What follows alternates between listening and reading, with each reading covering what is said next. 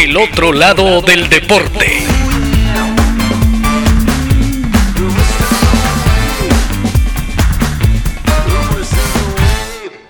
Hoy presentamos la infancia de Luca.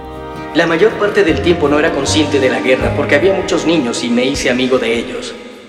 Son las palabras del futbolista Luka Modric cuando recuerda su infancia en Zadar, antigua Yugoslavia, en la que nació el 9 de septiembre de 1985. Sus primeros años transcurrieron en el pueblo Zaton, entre su pelota y la guerra croata de independencia. El periodista Alexander Holiga describe parte de su niñez. Pasó sus primeros seis años de vida en esa casa, con su padre, su madre y su abuelo. Y cuando estalló la guerra, los rebeldes serbios ocuparon los alrededores de Zadar. Un día mataron a su abuelo, que también se llamaba Luca, y entonces fue cuando entendieron que debían marcharse de ahí.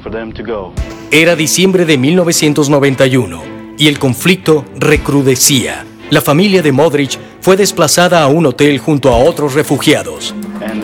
Y fue allí que un hombre de Zadar, que era director del hotel, se fijó en Luca, que estaba todo el tiempo jugando con la pelota frente al hotel. Mientras pateaba el balón y rompía ventanas, sobre la ciudad caían entre 500 y 600 granadas cada día. El miedo gravitaba en las calles. Pese a las circunstancias, su familia logró inscribirlo en la escuela primaria y en una academia de fútbol. La guerra concluyó en 1993 y a los Modric les fue devuelta su antigua casa en Zaton, pero Luca prefirió quedarse pateando balones. Su familia se encontraba en una precaria situación. Aún así, su padre, un técnico aeronáutico, y su madre, una costurera, decidieron apoyarlo. Pero apareció un obstáculo difícil de vencer, el prejuicio por su estatura. Cuando Luca tenía 12 años, su entrenador Basic lo llevó a hacerse una prueba con el Hajduk Split, porque Luca nació en Zadar, en Dalmacia, y casi todas las personas de esa región son hinchas del Hajduk. Luca soñaba con vestir la camiseta del Hajduk Split, como cualquier otro niño. Finalmente fue descartado por su físico.